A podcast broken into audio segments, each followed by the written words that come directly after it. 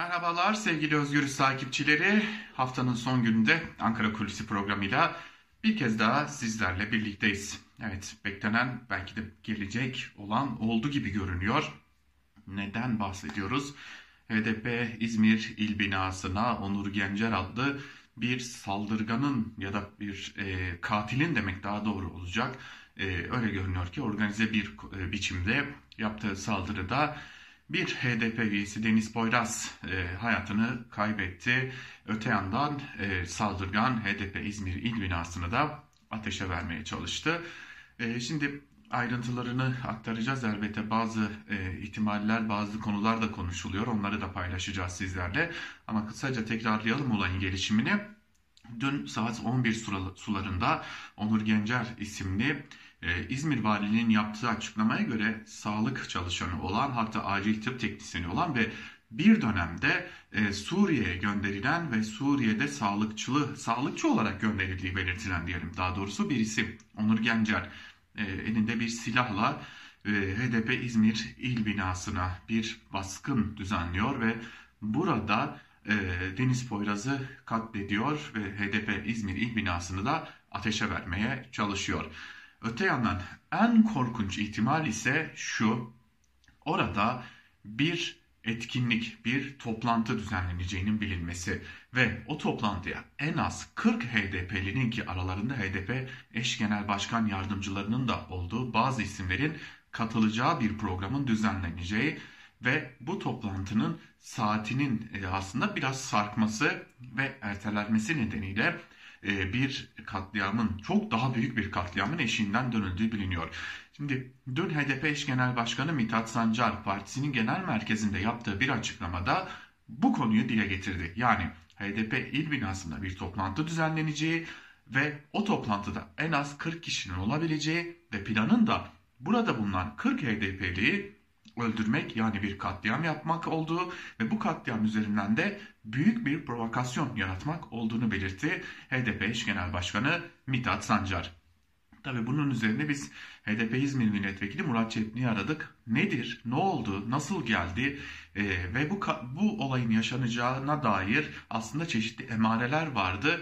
Buna dair de bazı açıklamalar var. Siz ne diyorsunuz diye sorduğumuzda Murat Çepni HDP İzmir il binasının neredeyse hemen yanına e, iki ay kadar önce bir polis kontrol noktasının kurulduğunu, bir çadır kurulduğunu ve burada e, polislerin beklemeye başladığını belirtiyor ve kendileriyle polisle İzmir Emniyetiyle bir görüşme yaptıklarını ve polis çadırının polis noktasının burada bulunmasının Halkların Demokratik Partisi'ni kriminalize etme noktasında çeşitli algılara yol açabileceği noktasında uyardıklarını belirtiyor. Öte yandan HDP İzmir ile eş başkanı ise biz emniyete defalarca başvuruda bulunduk ve bakın saldırı geliyor bir hedef gösterme durumu söz konusu bir şeyler duyuyoruz bir şeyler görüyoruz ve çok yakın zamanda kötü şeyler olabilir noktasında bir e, adeta bir uyarıda bulunduklarına dair de bir bilgi mevcut.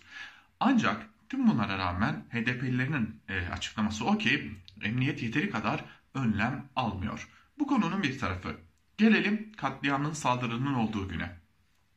O gün bazı iddialar var. Bir iddia o ki e, HDP ekolojiden sorumlu eş genel başkan yardımcısı Naci Sönmez'in yani terzi fikrinin e, oğlunun e, orada bir etkinliği gerçekleştirilecekti. Bir kitap imza etkinliği gerçekleştirilecekti ve o etkinliğe aslında çok sayıda HDP'li katılacaktı. Bu HDP'liler arasında HDP'nin işte az önce bahsettiğimiz gibi eş genel başkan yardımcıları, yine HDP'nin MYK üyeleri, HDP'nin İzmir yöneticileri bulunacaktı. Murat Çepni'ye şunu sorduk. Siz ve Serpil Kemal Bay İzmir milletvekilisiniz. Siz de bu etkinlikte bulunacak mıydınız diye sorduk. Murat Çepni kendisinin bulunmayacağını Serpil Kemal Bay'ın ise bulunup bulunmayacağının net olmadığı bilgisini aktardı. Toplantı neden ertelendi ya da etkinlik ertelendi mi diye sorduğumuzda da e, kendisi bize İzmir İl Örgütü ile ilgili bazı acil e, örgütlenme çalışmalarının e, yetiştirilemediği gerekçesiyle bu toplantının, bu etkinliğin bir süre etki, e, ertelendiği bilgisini verdi. Ve aslında saldırı, saldırganın içeri girerken e, bir yerde aslında çok daha büyük bir kalabalıkla karşılaşma hazırlığı ve niyeti içerisinde olduğunun da açık bir şekilde ortada olduğunu söyledi Murat Çepni. Yani orada belki de Türkiye tarihine e, geçecek büyük bir katliam dahi yaşanabilir. Elbette tek bir kişinin te, siyasi görüşü ve e, milliyeti nedeniyle öldürülmesi dahi büyük bir e, katliamken e, bunun kırka varması kuvvetle muhtemel. Türkiye'de belki de planlanan bir e, provokasyonun ilk adımı olacaktı. Aslında HDP hatta sadece HDP değil İyi Parti ve CHP bu konularda provokasyonların geldiğine dair önemli uyarılarda bulunuyorlardı. Ve özellikle çeşitli noktalarda siyasi partilere, siyasilere saldırılar olabileceğini, çeşitli kilit isimlerin ya da to- toplumda kamuoyunca tanınan isimlerin hedef alınabileceğine dair uyarılarda bulunuyorlardı. Aslında İyi Parti Genel Başkanı Meral Akşener'in saldırıdan sonra attığı kınama tweetindeki e, akıllarınızı başınıza alın, e, aklınızı başınıza alın cümlesi aslında bir yerde HDP'den gelen e, büyük bir katliam e, provasının, daha doğrusu katliam girişiminin de ihtimalini doğrulamış gibi görünüyor. Bu saldırının gerçekleşme aşaması. Bir de saldırganın profiline bakmak gerekecek ki HDP'nin onursal eş genel başkanı e, Ertuğrul Kürkçü, HDP milletvekili Hüda Kaya gibi isimler saldırganın sağlık çalışanı olarak görüldüğünü, lakin aslında bir Sadat mensubu olduğunu ve bir Sadat mensubu olarak Suriye'de çatışmalı sahalarda silahlı eğitim aldığını, buralarda bulunduğunu ve buralarda bulunuşunun da sağlıkçı kılıfına uydurulduğunu belirtiyor. Tabi bu yine belirtelim ki HDP'lilerin açıklamaları. Lakin e, saldırganın hem Münbiç'te, Minbiç çevresinde yani Suriye'de hem de Türkiye'de çekilmiş çeşitli silahlı pozları bulunuyor. Düşünün ki saldırgan İzmir'de sürekli olarak poligona gidiyor, atış eğitimleri yapıyor ve bu atış eğitimlerinin fotoğraflarını da Instagram hesabından paylaşıyor. Yine Suriye'de görev sırasında görevi için oraya gittiğini belirttiği sırada silahlarla, çeşitli ağır silahlarla, e, makineli e, silahlarla pozlar veriyor ve yine bu pozlarını Instagram hesabından paylaşıyor. İşte bundan çıkarımla ve kendilerine ulaşan başka bir bilgilerle e, bu saldırganın yani Onur Gencer'in bir Sadat mensubu olduğunu iddia ediyor HDP'nin önemli isimleri.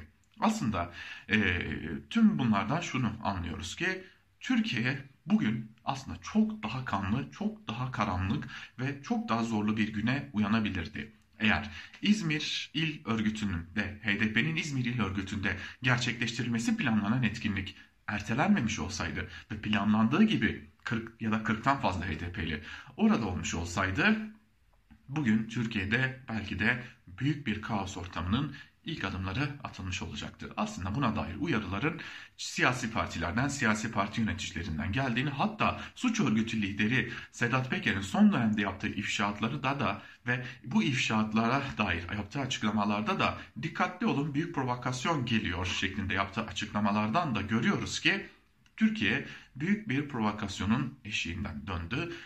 Ne yazık ki bir e, kişi hayatını kaybetti. Deniz Boyraz hayatını kaybetti hastanesinin yerine geçici olarak e, HDP'de çaycılık görevini yürüten bir HDP üyesi hayatını kaybetti. Lakin e, Ankara'da özellikle HDP'lilerden yaptığımız görüşmelerden edindiğimiz izlenim şu ki bu saldırıların devamının gelebileceği ihtimali üzerinde duruyor HDP ve bu saldırıların provokasyonların devam etmesi halinde de e, Türkiye'nin yine bir kaosa sürüklenme amacının da olduğunu söylüyor HDP ve HDP'liler. Evet. Çok uzun anlatılacak şeyler yok belki ama çok belli göz göre göre gelen belki e, klik savaşlarından belki koltuk savaşlarından kaynaklı büyük bir provokasyon yaşandı. Büyük bir katliam yaşandı Türkiye'de. 7 ee, Haziran 1 Kasım seçimleri arasını hatırlatan bir sürecin belki de ilk adımının atıldığı bir süreci yaşamış olduk. Dileyelim ki daha zor, daha kanlı günler yaşanmasın. Ankara kulisini bu dileklerle noktalayalım. Başka bir programda dileriz ki daha iyi haberlerle karşınızda olabiliriz. Hoşçakalın.